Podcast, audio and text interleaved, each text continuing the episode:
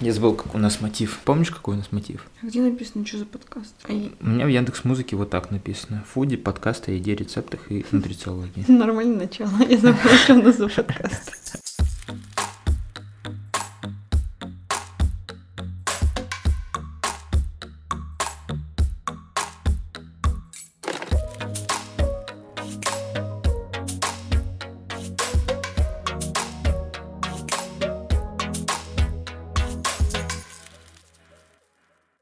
Всем привет, это Фуди подкаст. Меня зовут Яна.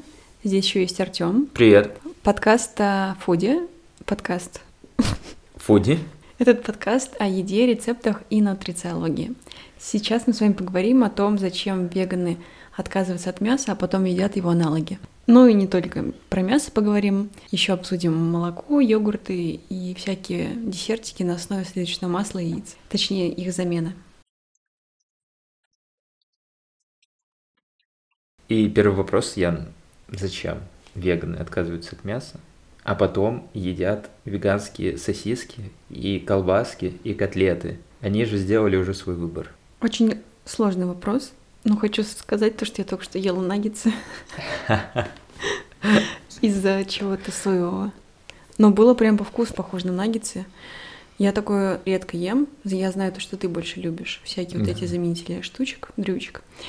А я это больше как-то редкая штука в моем рационе, хотя мне кажется, что это прикольно. И почему вообще мы это делаем? У людей на самом деле разные причины, почему они отказываются от э, мяса. Кто-то выбирает э, экологию и не хочет да, быть причастным к производству, к массовому, точнее, производству всяких э, Мясной продукции. ну да, мясной продукции, а кто-то выбирает здоровье, потому что знает, как это все влияет на организм. Ну, есть те, кто выбирает и то, и то, это мы с тобой. Есть, есть те, кому жалко животных просто. Да, да. И, например, почему э, люди отказываются от мяса, а потом едят аналоги, если рассматривать с точки зрения вот этого массового производства, люди не хотят быть причастными к производству как раз-таки этих э, котлеточек для бургеров, но они любят бургеры. И тут как раз-таки вступает в ход э, заменители.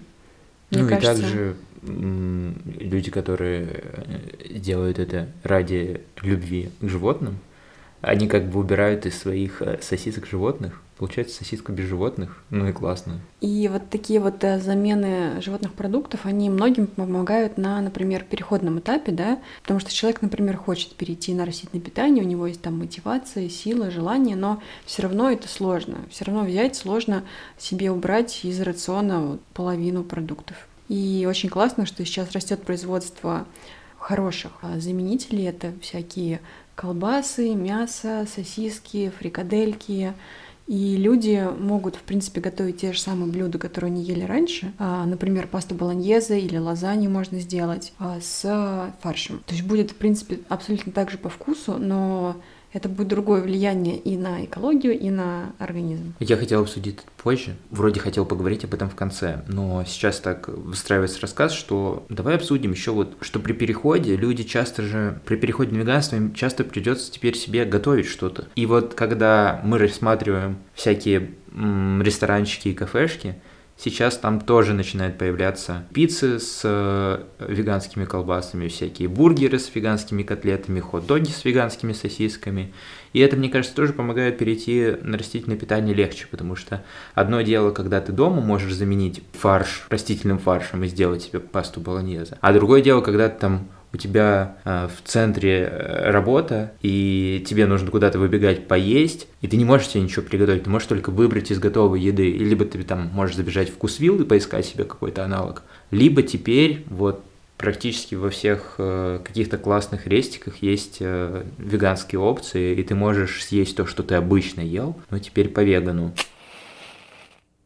Новый такой виток э, ресторанного движения и, в принципе, э, продуктового, когда ты можешь без проблем сейчас найти заменители животных продуктов. И даже я вспоминаю, когда мы с тобой 4 года назад э, переходили на растительное питание, я готовила, например, болоньезе с чечевицей, да, то есть тогда, даже 4 года назад, э, этого еще не было, это не было так развито, и я помню, как я именно очень много делала замен на основе овощей. То есть, конечно, я пыталась, да, было классно, вкусно, но было чуть-чуть не то.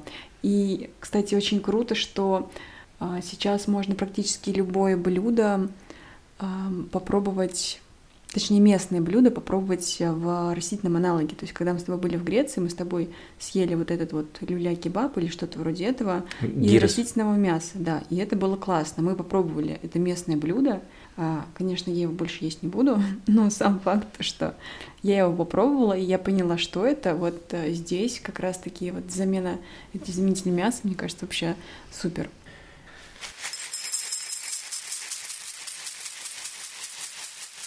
А, слушай, а вот ты сказал про чечевицу, и что раньше ты вот заменяла в баланьезе фарш чечевицей. Давай немного поговорим про то, как там 4 года назад было, а, каково это было заменять мясо а, чем-то похожим на мясо, и какие вообще сейчас есть э, возможности.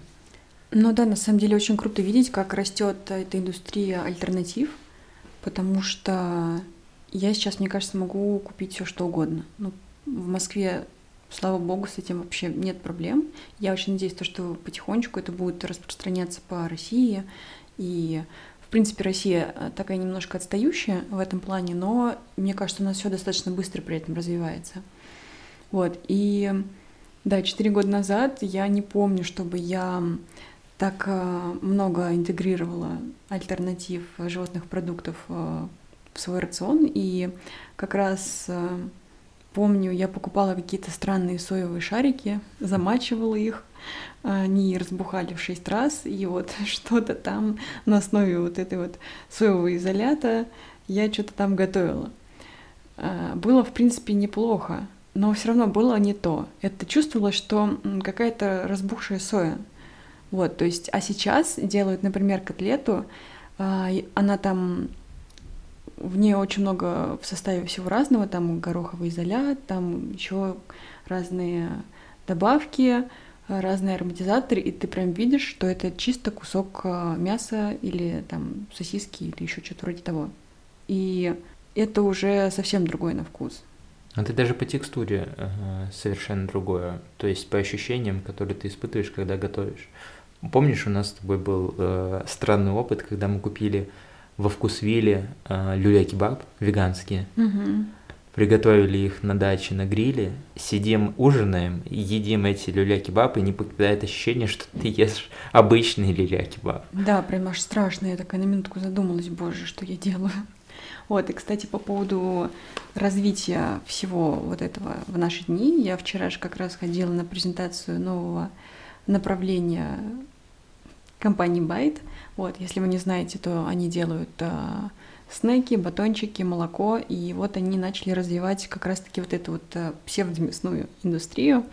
И а, очень круто осознавать, что в России очень много сейчас людей на самом деле этим занимаются. И Байт, они э, объясняли, что их э, котлетки, фрикадельки, они типа самые чистые, самые классные по составу во всем мире. То есть нигде еще такого нету.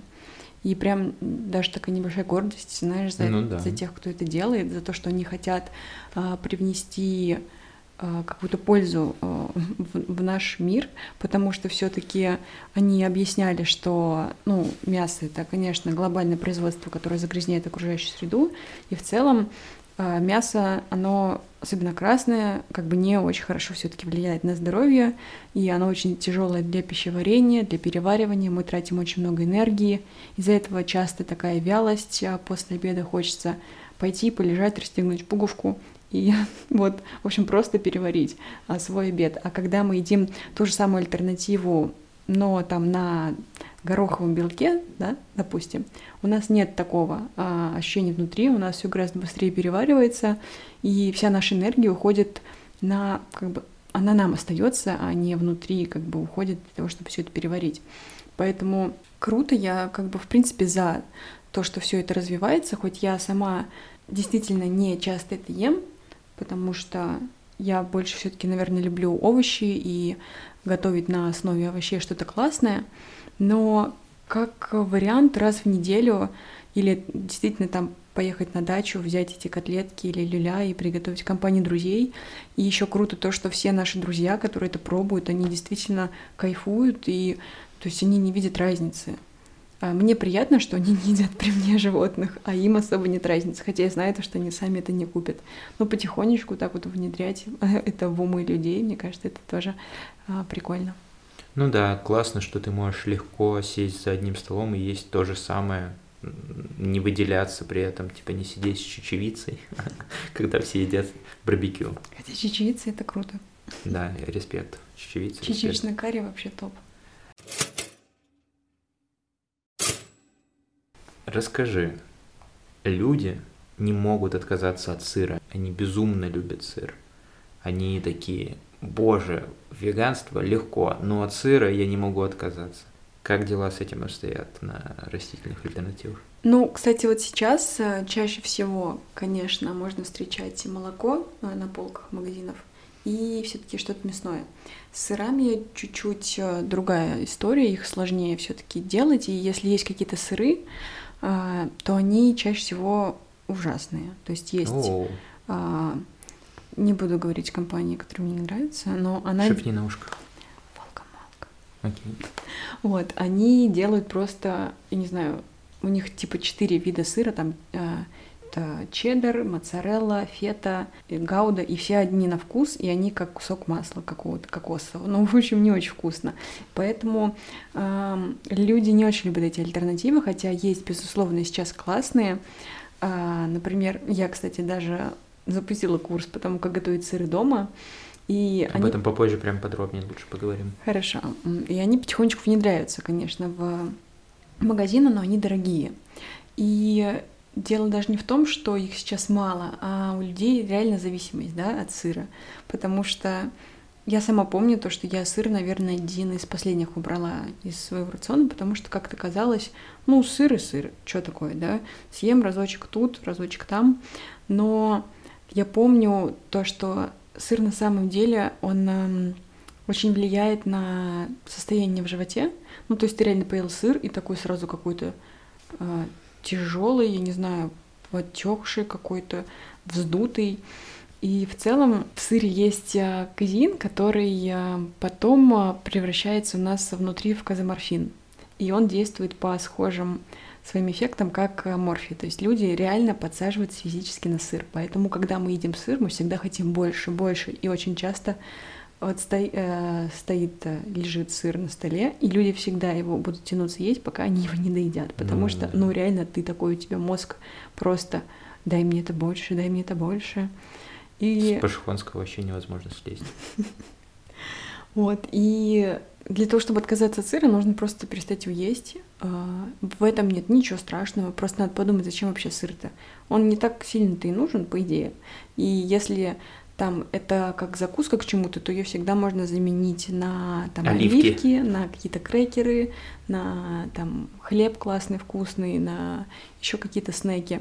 Конечно, сыр там в пицце это уже немножечко другое, но его тоже на самом деле можно сделать, это несложно, можно купить, можно найти, если вы уж сильно хотите. И я думаю, то, что люди не так часто едят пиццу на самом деле, поэтому можно mm, опасное заявление.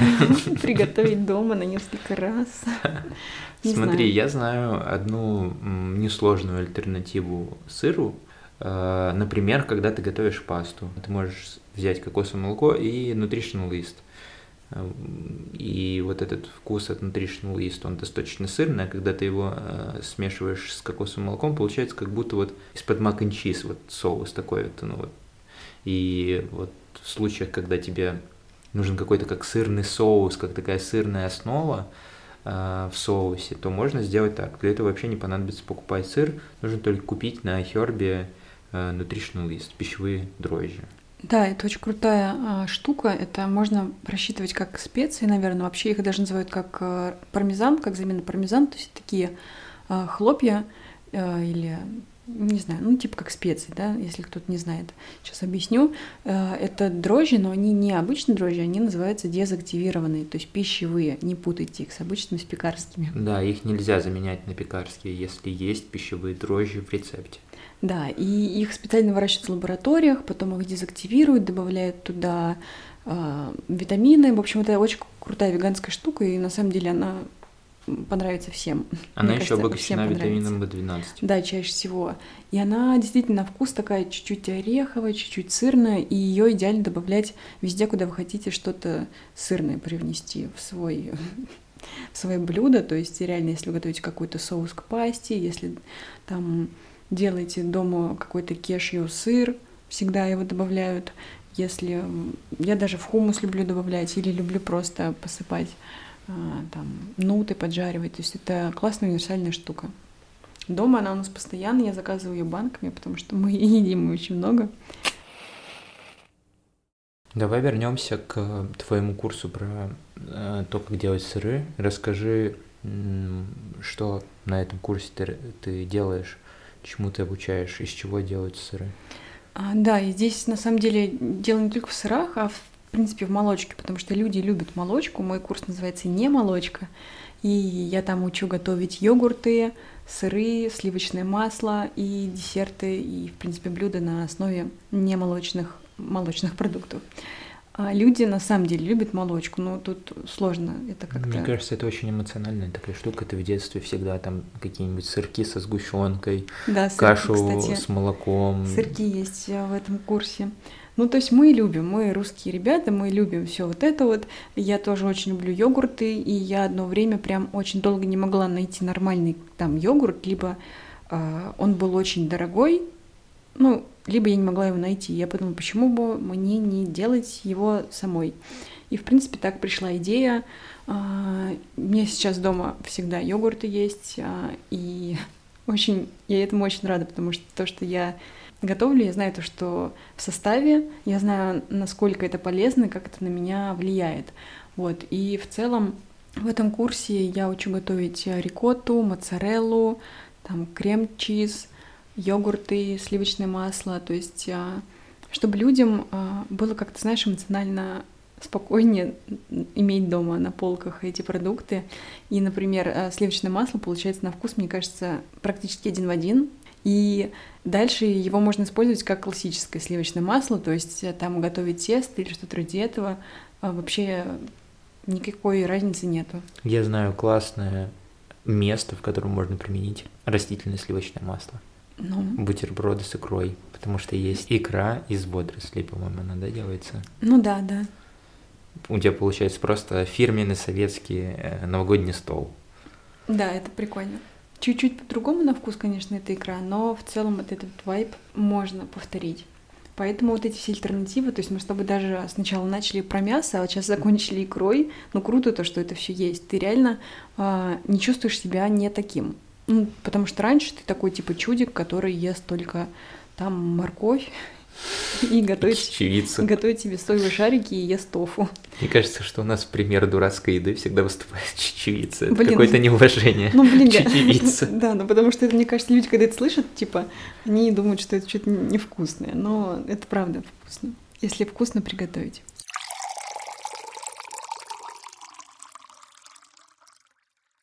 Смотри, мы вокруг э, да около ходим э, и никак не, еще не затронули тему молока. Ну, все вроде бы знают, да, чем хороши замены коровьего молока.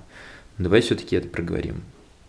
Да, конечно, смотри, а, у людей практически, ну, точнее, очень многих людей отсутствует э, фермент, который расщепляет и переваривает лактозу. То есть очень многие на самом деле страдают лактозной непереносимостью, и это абсолютно а, обосновано, потому что у нас только в детстве а, как бы это усваивается с возрастом, мы теряем способность переваривать а, лактозу. Поэтому у людей а, пуки, газики и все в этом духе. То есть наш кишечник внутри воспаляется, а когда кишечник воспаляется, на самом деле это все выходит наружу. То есть всякие прыщики, отечности, это все на самом деле от кишечника и от молочки. И я лично на консультациях, когда с девочками проговариваю, если они вдруг что-то все еще едят, да, молочное, и они убирают это из своего рациона, то они мне пишут буквально через неделю, как у них уже заметно очистилась кожа, и они чувствуют себя гораздо более лучше. Я, знаешь, видел э, дурацкие картинки во всяких веган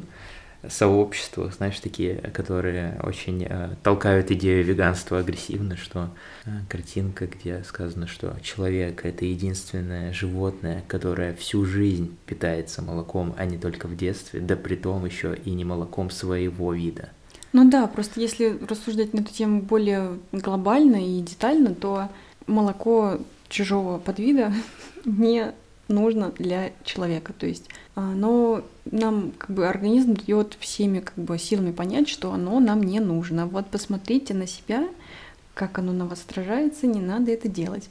Вот, и тут э, умные люди начали делать молоко сначала из сои, мне кажется, такое самое популярное было, а потом из миндаля, из кешью, из кокоса, Потом, мне кажется, пошли вообще всякие типа кедровые, макадамия. И вот тыквенные. на прошлой конференции тебе дали попробовать макадамия, миндаль. Да, очень круто на самом деле. И э, я вот тоже по себе могу сказать, когда я убрала всю молочку из рациона, у меня практически сразу тоже ушли все воспаления, хотя они у меня были годами. А, конечно, там да, тоже дальше я дополнила свой уход изнутри сбалансированным питанием, и у меня сейчас нет каких-то вообще высыпаний на коже, но именно если брать молочку, в первую очередь вы заметите изменения.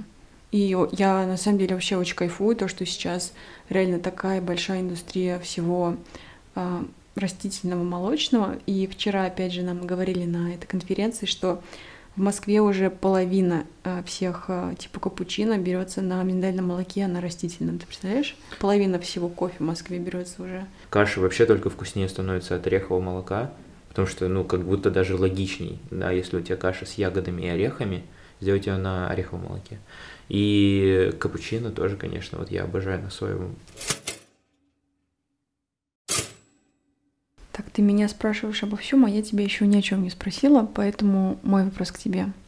Я знаю то, что ты любишь фастфуд, и очень э, как-то, мне кажется, это такой э, guilty pleasure, который возвращает, может быть, там в детство, в подростковый возраст. И расскажи мне, как у тебя вообще сейчас с этим дела, и насколько тебе кайфово видеть то, что сейчас фастфуд делает на альтернативах. Да, ты права, что, наверное, это возвращает тебя в детство, потому что я помню, как я прогуливал школу и ездил в Макдональдс, и я всегда, всегда кайфовал. Все, что связано с фастфудом, это в основном у меня связано всегда было с Макдональдсом, когда он появился в России, и там родители мне стали покупать Хэппи Мил, и когда я уже подростком туда э, свинчивал с уроков, поэтому у меня выстроилась такая эмоциональная привязка к тому, что фастфуд – это э, хорошо провести время. И часто, когда как раз мне хочется провести время, или мне как-то скучно, или вот что-то как-то грусть накатилась, мне вот хочется вредной еды, и именно фастфуда. И я всегда, конечно, вот когда еще был вегетарианцем, когда еще э, я ел сыр, э, я заказывал пиццу просто там только с сыром, и мне вроде бы было ну, полегче переносить Но не всякие штуки. Ну, точно. И сейчас я редко ем фастфуд, но я ем его с таким удовольствием, потому что я могу взять бургер, я могу взять хот-дог, я могу взять картошечку с пармезаном, и на все это есть ресторан, доставка, можно самому сделать это. Я вот люблю комплекс комплекс бургер на Кузнецком мосту место в Парник, в парнике, да. Mm, я ходила во Флору, а ты? А я в комплекс бургер, да. Там вот просто классический Макдональдс, э, только все по вегану. Это очень круто. Мне это всегда очень нравилось, потому что ты можешь вот наесться этой странной вредной еды просто вдоволь. Тебе от этого станет хорошо и не стыдно. Но еще мне нравится, конечно, не только фастфуд, а то, что можно покупать заморозку. Часто... Ну да, мне кажется, это удобно больше для парней, наверное. Не то, что парни хуже готовят, а, наверное, больше ленятся готовить. И вот ты достал пельмени, блин, господи, просто обычные пельмени, только у тебя фарш соевый там. И приготовил себе пельмени, пока жена на йоге. А, и мазиком сверху соевым Да, ну то есть это же самое, э, привычки те же, э, блюда тоже, себя как-то переучивать не нужно, не нужно изощряться, чтобы приготовить себе там какое-то сложное веганское блюдо, просто закинул, как всегда, пельмешки. И это мне очень нравится, да. Люблю всякие пиццы по вегану, хот-доги по вегану, и очень рад, что кто-то развивает вот это направление. Кстати, да, мы с тобой потихонечку подошли к, видимо, теме десертов. и всяких сладостей, вкусностей, потому что, ну, люди любят сладкое, что уж там говорить. Точнее, не люди, а наши бактерии внутри. Ремарочка от нутрициолога. Вот, и как бы, принципе, сахар — это не ок, то есть он не нужен человеку, да, но мы любим все, что все, что сладенькое. И сейчас как раз-таки все десерты на самом деле готовятся на тоже альтернативном сахаре, там, то есть используют кокосовые или какие-то другие заменители, а, помимо замены растительного молока. То есть сейчас десерты делают прям, мне кажется, максимально полезными, ну, относительно полезными. То есть в них чаще всего состав, который не вызывает вопросов, и это прям круто. Я бы сказал безвредными, знаешь? Ну да, безвредными. Вот, и, например, в Angel Cakes, когда приходишь, и ты видишь, э, типа, медовик стоит, и он по вегану, и ты такой, вау, или Наполеон по вегану, типа, тоже круто. Или когда ты там приходишь во вкус и видишь там какой-то новый десерт, там какая-то тарталетка, и она тоже по вегану, и ты такой, ничего себе, вот это вот сейчас э, все развивается, и прям приятно наблюдать. Мне кажется, вот люди, которые любят вкусненькое, там, шоколадки, десертики, им вообще тоже сейчас несложно все это найти. Заказать на Зоне, на Wildberries. Э, вот сегодня мы с тобой печеньки ели, тоже такие растительные, протеиновые, которые тоже без проблем можно заказать на Зоне. Главное просто искать. Кто ищет, тот всегда найдет.